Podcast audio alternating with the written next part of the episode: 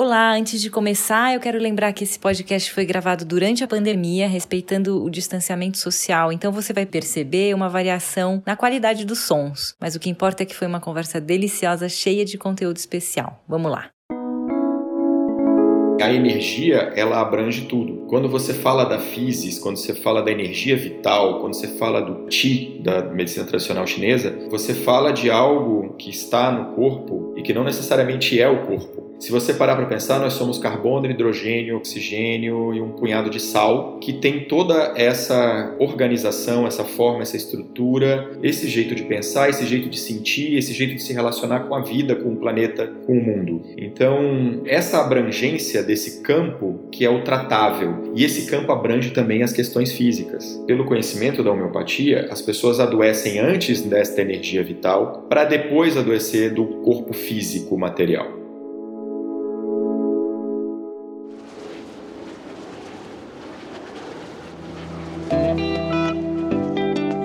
Esse é o Dr. Mário Gonzalez, médico infectologista formado pela Universidade Estadual do Rio de Janeiro, médico homeopata, fellow em medicina integrativa pela Universidade do Arizona e doutor em gastroenterologia pela Universidade de São Paulo. Em seu consultório, atua com saúde integrativa, conciliando os conhecimentos da medicina ocidental com medicinas como a Biofal, uma técnica de bases homeopáticas criada pela doutora Miriam Amorim. Eu sou Luciana Branco e você está ouvindo o podcast O que sei de mim. Aqui a ideia é conversar com pessoas que há muito tempo estão na trilha do autoconhecimento e já compartilham o que aprenderam com outras pessoas. É um espaço onde esses buscadores vão poder contar um pouco sobre as técnicas que usam e compartilhar seus atuais desafios pessoais. No final do papo, os convidados apresentam alguma ferramenta para nos ajudar a experimentar esse caminho. Eu acredito, como vocês já sabem, que só o indivíduo é capaz de promover na sua própria vida as transformações que deseja. Não tem pílula mágica, não tem guru, e esse é um papo que a gente vai ter mais a fundo hoje, e não tem instituição religiosa. O que tem então, tem o que você sabe sobre você. Bem-vindo ao que sei de mim. Obrigada, Mário, pelo seu tempo. É uma honra ter você aqui comigo. Obrigado, Luciana, pelo convite. Também é uma honra participar desse podcast e eu acho muito interessante o que você está abordando, o que você está trazendo. Um prazer poder conversar acerca do que eu tenho feito em termos de trabalho como eu vejo, né, qual é o ângulo que eu vejo essa abordagem integrativa na medicina. Muito legal. Eu adoro contar para quem nos ouve como eu conheci as pessoas que eu convido para estar tá aqui, porque só está aqui quem já me ajudou, quem já me deu a mão na minha trilha de autoconhecimento. Então, não sei se você sabe, mas quem me indicou seu trabalho foi uma bruxa de verdade, a Ana Maria César que promovia várias limpezas energéticas no meu escritório, em casa e em mim também. Isso faz uns sete anos, a gente conversou sobre isso outro dia. E naquela época, eu quero contar que eu revezava mês a mês de amidalite para cistite, de cistite para amidalite. E eu sempre me incomodava muito em tomar tanto antibiótico. Foi ali que eu fui consultar um homeopata, Ana Maria, e você me explicou sobre o método FAO, Biofal. Eu super embarquei nesse caminho e CDF que sou, cumpri todos os requisitos que não são tantos. E logo depois da primeira consulta e do primeiro tratamento, eu posso lembrar, pelo que eu me lembro, eu nunca mais tive nem amidalite, nem cistite.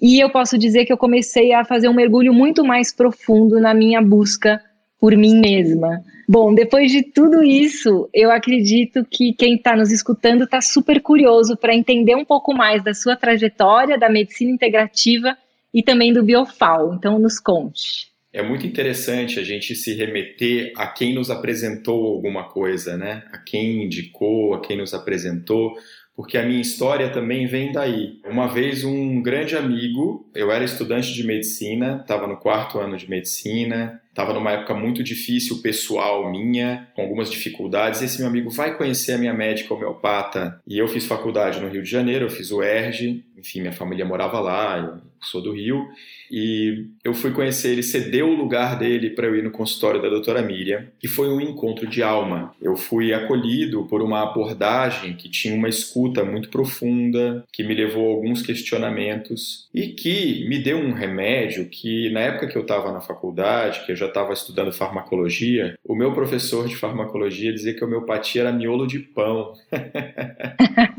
e aí eu tomei mesmo assim, né? Eu fui até lá e gostei muito da consulta e o resultado daquela medicação me tocou profundamente. Foi um toque, foi todo um desenvolvimento que aconteceu depois da, da tomada daquela medicação, que hoje eu considero que é a evolução típica desse, dessa metodologia, evolução típica do FAO, né? Quando o FAO dá certo, as pessoas têm uma evolução que depois eu observei em mim várias vezes e nos meus pacientes várias vezes. E aí eu pensei assim, eu quero estudar isso, eu quero aprender isso. Isso é realmente uma medicina muito interessante. Isso na época eu tinha 21 anos de idade, continuei paciente da Miriam, sou paciente dela, colaborador dela até hoje. Que legal. Nós temos um grupo de médicos que durante todos esses anos trabalhou pelo desenvolvimento do método e estamos juntos numa caminhada aí que já tem aí seus 20, muitos, quase 30 anos de caminhada. Só que eu sempre fui muito apaixonado pela biomedicina, pela medicina convencional do ocidente, que eu acho simplesmente maravilhosa. Então, eu estava me formando numa época em que as pessoas morriam de AIDS, como hoje morrem de Covid. Né? Era uma situação que não tinha remédio, né? E eu via pessoas da minha geração com as vidas ceifadas naquela época. Aquilo me tocava, me mobilizava e me motivou a estudar doenças infecciosas. E eu me engajei desde o internato na faculdade em trabalhos acadêmicos mesmo. Eu sempre gostei de pesquisa, de ciência e de ensino. Então eu vim para São Paulo fazer minha residência médica no Emílio Ribas em doenças infecciosas. Isso foi em 1994, usando a homeopatia como uma medicação para o meu bem-estar e para o meu equilíbrio, mas assim, com uma alegria muito grande olhando para trás hoje, de ver que eu consegui conciliar as duas coisas, né? Eu não troquei uma pela outra. Eu vi uma ponte, eu vi que há uma possibilidade da gente juntar o melhor dos mundos. Então, quando eu estava terminando a minha residência, eu ingressei na pós-graduação de homeopatia da Associação Paulista de Homeopatia, hoje Escola Paulista de Homeopatia. Foram três anos, e durante esse período, a doutora Miriam ensinou o método, como trabalhar com o método.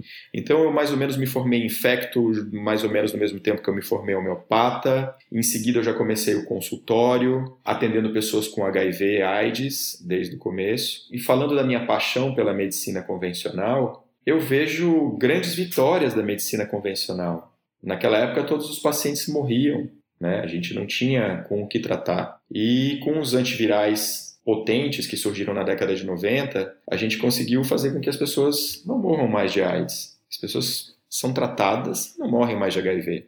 Só que, para além do tratamento convencional, eu sempre vi uma possibilidade, uma chance de abordar outro tipo de sofrimento e de também trabalhar com uma desmedicalização de alguns tipos de sofrimento. Então, são abordagens complementares. Essa é uma mudança de paradigma, Luciana. Sim. Porque o que são os paradigmas científicos? É um jeito de pensar, né? É uma corrente de pensamento que orienta as pessoas a buscarem mais ou menos dentro daquela corrente de pensamento.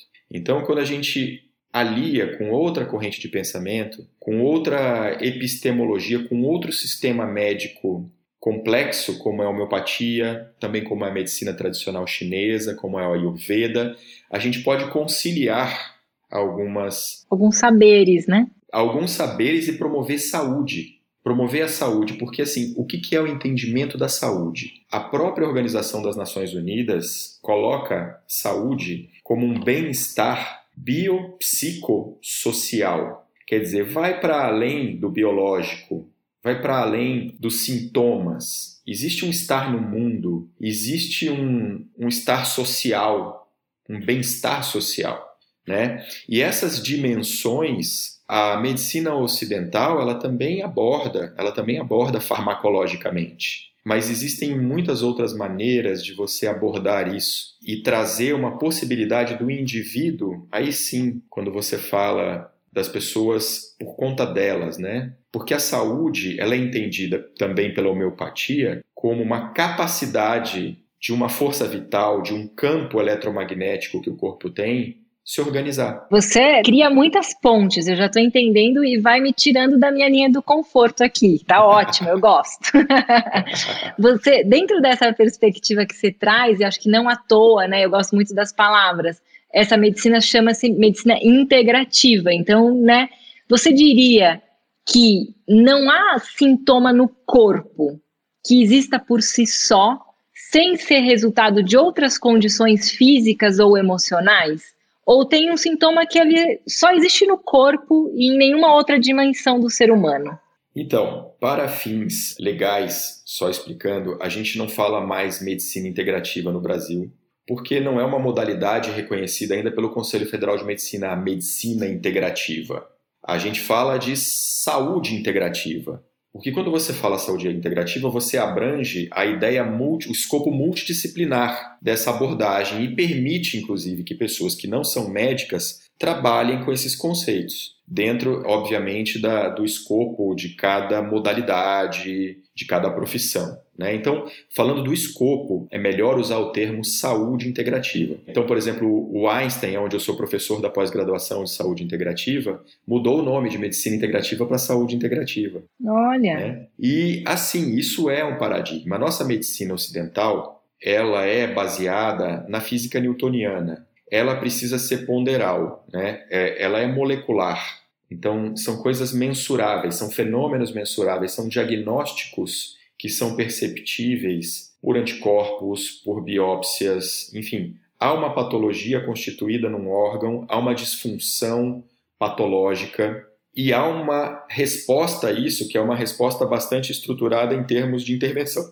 As outras medicinas não convencionais, elas têm uma outra estrutura diagnóstica porque elas partem de outras bases filosóficas. E aí sim abrangem mente e corpo de uma forma que a nossa medicina não necessariamente vai abranger. Nós temos modalidades na medicina convencional que estudam mente e corpo. Há muitos estudos da psiquiatria em relação a isso e também da medicina psicossomática, quer dizer, não é que a medicina convencional exclui a interação mente-corpo, ela inclui, mas ela é muito mais voltada para encontrar causas prováveis que sejam relacionadas a alguma alteração anatômica que aconteceu, enquanto que as medicinas, que são as medicinas tradicionais, como a Ayurveda, a medicina tradicional chinesa e homeopatia, elas têm uma outra cosmogonia. Elas vêm de uma outra base filosófica, né? Por exemplo, a homeopatia ela entende a saúde como a physis, a teoria da physis, que é uma teoria que vem desde Hipócrates, que o corpo tem uma energia vital,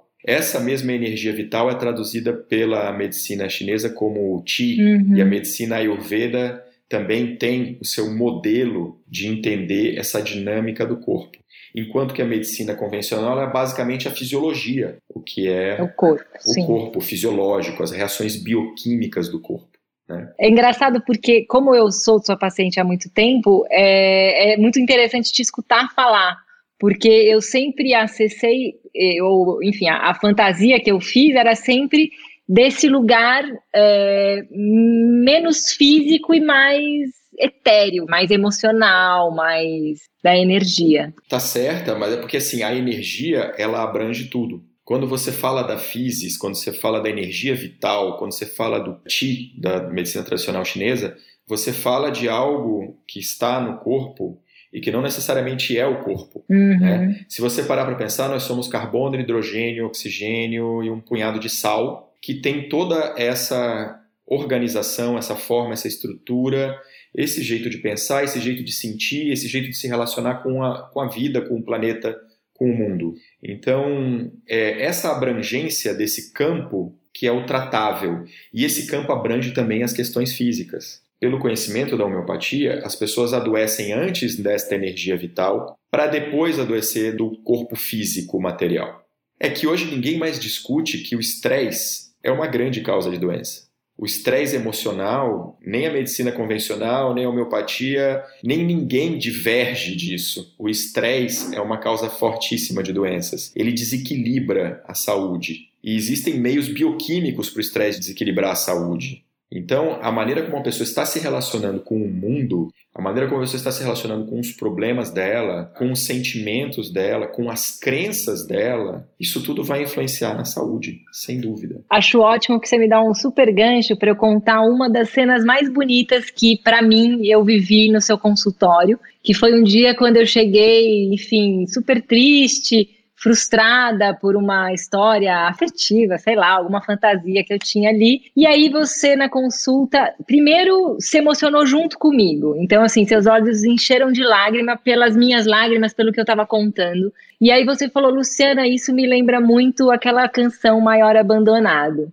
E aí a gente começou a rir e a gente cantou juntos. e aí eu te digo, não sei se eu já te disse, que eu fiquei escutando muitas vezes Maior Abandonado, até aquela música parar de fazer sentido para mim. E aí eu te pergunto, você acompanha muitos adultos aí no seu consultório. Dá para dizer que as dores que doem na vida adulta, essas dores, sejam elas físicas ou emocionais ou, enfim, espirituais, têm origem numa infância, em sua maioria, e aí, completando, somos hoje muitos maiores abandonados no mundo? Eu acho que nós somos todos maiores abandonados, por isso que a sua dor também doeu em mim, né? E eu acho que, assim, também é um ponto indiscutível que seja uma ponte entre todas as medicinas possíveis, é que tem que haver empatia, né? A gente tem que empatizar com o sofrimento e a dor do outro em qualquer medicina. Mas sim, eu acho que somos uma humanidade maior abandonada, com, com reações de, de quem está abandonado e que está precisando se pegar para cuidar. Então, nesse sentido, que também quando você fala que assim é a pessoa que é o indivíduo que tem que se responsabilizar, uma autorresponsabilidade para tomar um rumo, para decidir o seu próprio rumo, né? Eu tô super de acordo contigo. E sim, isso não sou nem eu que falo, né? Assim, toda toda teoria psicanalítica trata desse assunto que a gente tem os traumas na infância, né? Até os sete anos de idade, às vezes coisas muito simples, muito banais, coisas da própria passagem do amadurecimento, né, como o desmame, dependendo de como a pessoa registrou, fora as caras feias, as broncas, as reprimendas, enfim, para coisas muito banais, quando a pessoa não tem uma história biológica mais intensa. Então, nas minhas consultas, certamente eu pergunto da infância, da família de origem, como que foi, assim, toda a anamnese teria que passar por isso. Então, essa é uma escuta que tem que ser feita de como a pessoa passou a infância dela, do que, que ela viveu, qual foi a biopatografia, né? o que, que houve é, na biografia dessa pessoa que pode ter, de alguma forma, desencadeado um adoecimento, tanto de coisas físicas quanto de emocionais, né? E aí é isso, né? Esse olhar, eu fico, eu fico aqui pensando que pelas coisas que eu já li sobre biofal, é, essa busca por esse equilíbrio né, homeostático do corpo, no qual, se o corpo estiver em equilíbrio, ele vai se curar sozinho, né? A gente nasce com essa capacidade de curar uma infecção que estava podendo surgir, e o corpo vai lá e consegue curar essa infecção. Eu já li coisas até que consegue curar é, células cancerígenas que estavam surgindo, o corpo mesmo vai lá e come essas células. Eu vou falar de um, uma linguagem bem menos científica. Então, assim, eu entendo que nós somos muitos corpos, né? Então, uma pessoa que chega até um médico como você, chegam vários corpos dessa pessoa. Eu estou entendendo você me falar que não importam os acontecimentos da vida dessa pessoa, importa como ela codificou esses acontecimentos. Então, às vezes, foi uma cara feia da mãe que virou um trauma e, e, que, se você for olhar por outra perspectiva, entre aspas, nem era tão grave assim, mas para aquela pessoa foi. Como dar conta de toda essa complexidade, Mário, no consultório, enfim, na vida? Uau, pergunta. é, sim, é, é, complexo. Nós somos, talvez sejam muitos corpos, mas é um único corpo, né? E é um único corpo, é uma única história. É uma necessidade da pessoa viver essa unidade. E viver essa unidade e perceber para além da unidade também.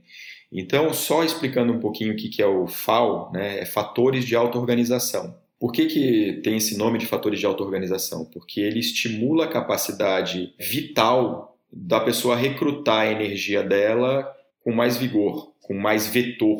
Então, aquilo que estava parecendo muito difícil de resolver, a pessoa encontra uma solução, e os caminhos vão, de certa forma, se acertando. E também muitas pessoas que têm adoecimentos físicos, elas adoecem menos, com menos frequência, com menos intensidade. Doenças crônicas entram menos em crise. E começam a sair com menos necessidade de remédio. É uma desmedicalização. Uhum. Nunca, em hipótese alguma, eu proponho para a pessoa abandonar o tratamento padrão. Uhum. E quando a pessoa me procura querendo fazer um tratamento, entre aspas, alternativo, ela não quer tomar o tratamento padrão, eu exploro ao máximo com ela o porquê dela não querer um tratamento padrão. Porque, como eu disse, assim, acho que as coisas podem se conciliar e atender esses corpos, né? A César o que é de César, uhum. né? a Deus o que é de Deus.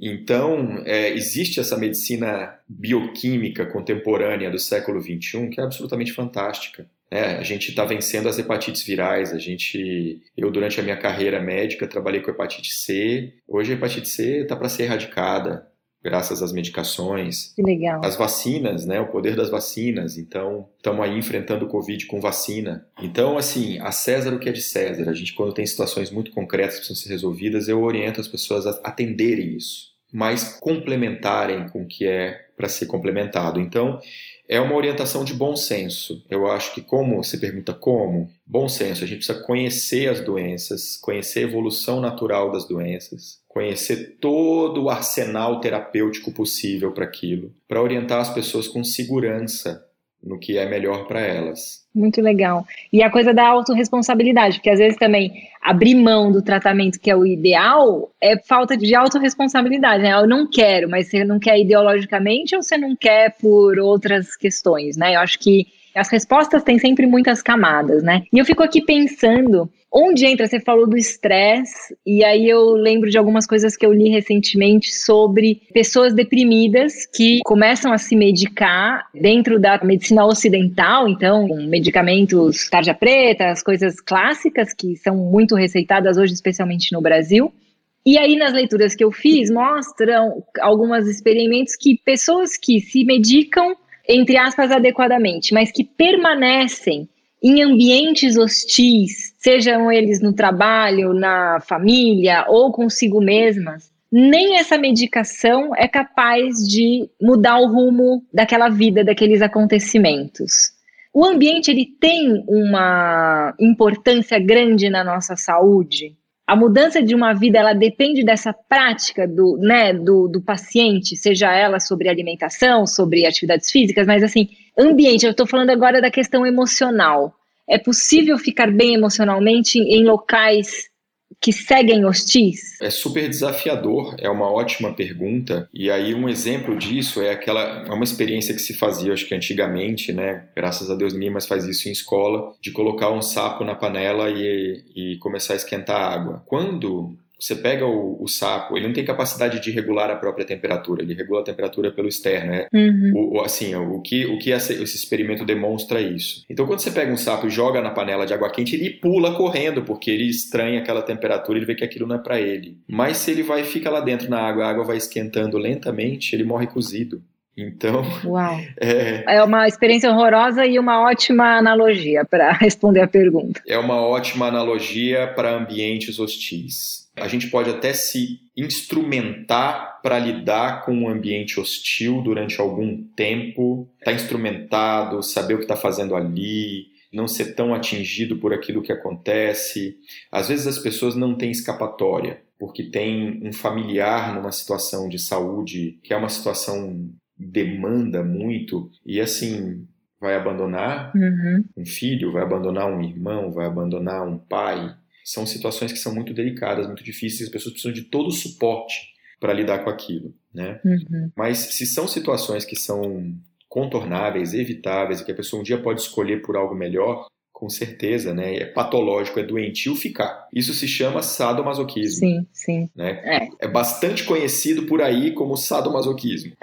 Bem conceituado, inclusive, né? é, bastante conceituado, para ser mais precisa. Aqui, é, no Que Sei de Mim, eu adoro convidar os entrevistados a compartilhar um pouco da própria trajetória. Então, você falou que quando você tinha 21 anos, lá na faculdade de medicina, com várias questões, acabou descobrindo, né, encontrando esse método e foi se transformando. E aí eu entendo, pelo que você está nos contando, que as suas práticas são bem amplas, né? Então, não se trata apenas da biofal. O que que esse caminho todo que você percorreu ainda não te ajudou a curar? É tanta coisa que não me ajudou a curar Mas uma coisa muito importante é de relaxar, é ter uma alegria e um relaxamento, mesmo quando eu estou sendo assim extremamente demandado. É, eu vivi isso agora durante a pandemia. Durante a pandemia tinha dias que eu tinha que trabalhar comigo mesmo a noção de que eu estava a serviço. Porque se eu colocava as minhas necessidades ali em primeiro lugar, o que eu tinha vontade de fazer e tudo, eu iria enlouquecer. Então, a questão do egoísmo, a questão do egoísmo com todas essas multifacetas e com todas as suas raízes assim profundas que tem na alma, esse desenvolvimento espiritual mesmo, que é uma caminhada, uma trajetória. Eu acho que isso é tema para a vida inteira, né? É o famoso orar e vigiar, da gente trabalhar essas questões do orgulho, uhum. né? A soberba, o orgulho, o medo. Muitas vezes o medo de mudar. O novo está na nossa cara, às vezes, assim, olha, o caminho aqui está se abrindo, é um caminho super bom, vamos para o novo, vamos mudar. E não tem coragem de fazer isso. Que legal. E tão importante a gente olhar para essas sombras, né? Porque isso também nos torna mais íntegros, né? Se a gente está falando de saúde integrativa,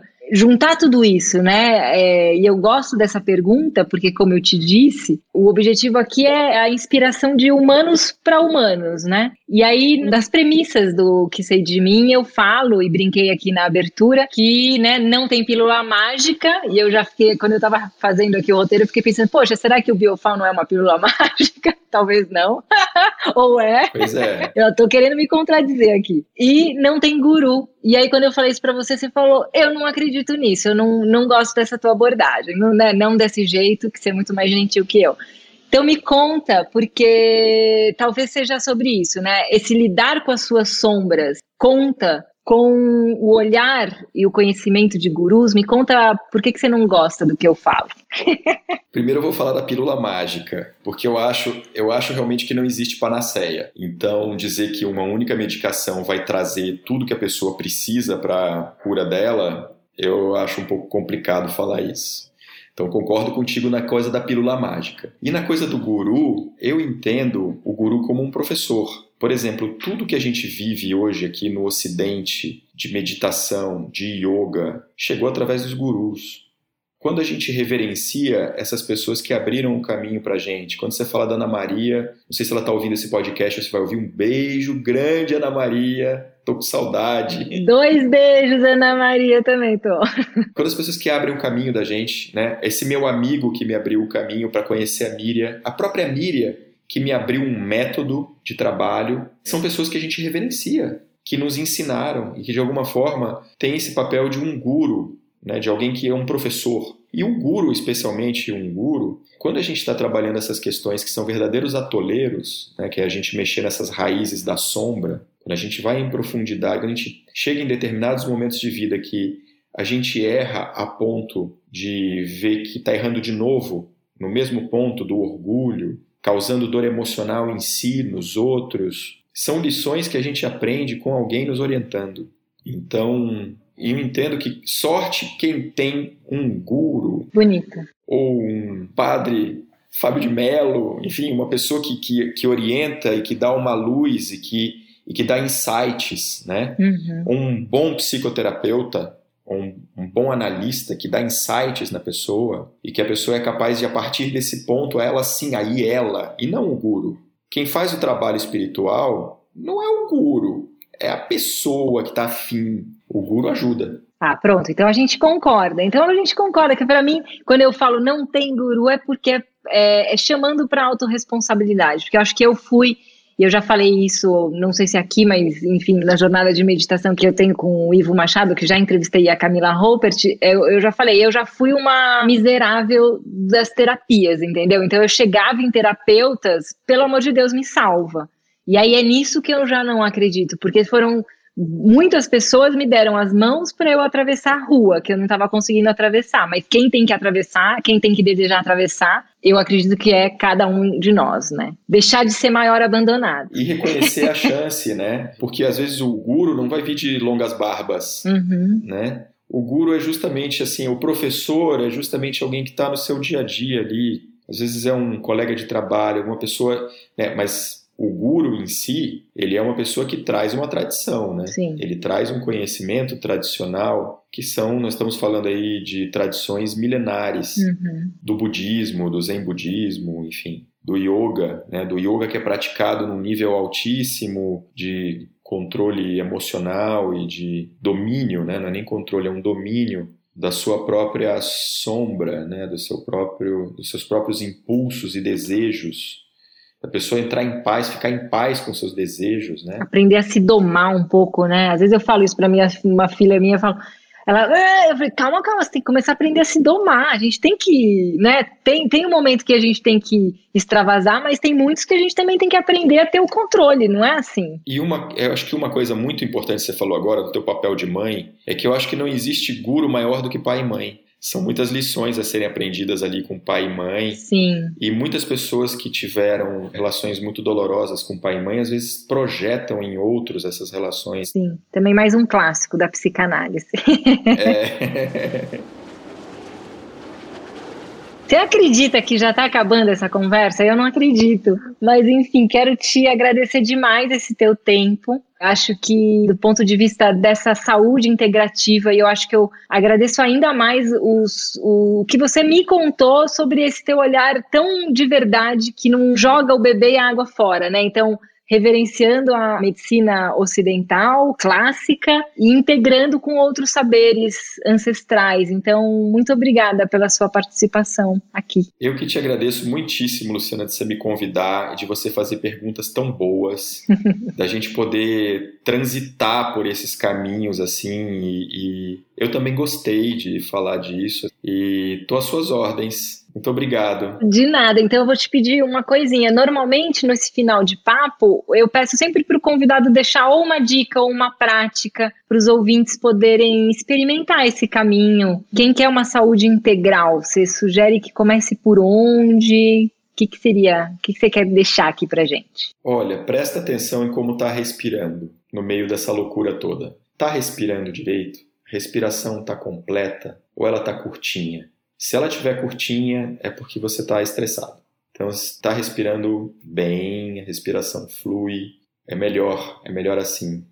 E é isso, eu acho que Que legal. todo buscador deve olhar para sua saúde mesmo, para ver como está a sua saúde respondendo aos desafios do dia a dia. Né? E uma maneira muito simples é começar olhando pela própria respiração. Muito obrigada.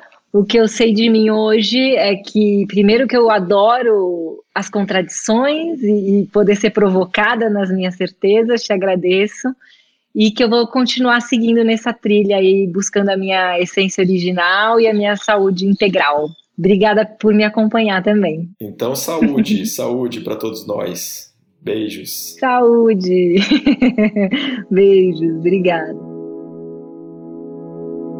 O que sei de mim é uma produção da Querovi Podcasts. A produção de áudio e mixagem são da Hidrofonia. A concepção e a apresentação são minhas, Luciana Branco. Conta pra mim o que você achou desse episódio lá no Instagram, o que sei de mim. Conta também o que você sabe sobre você. Até o nosso próximo papo.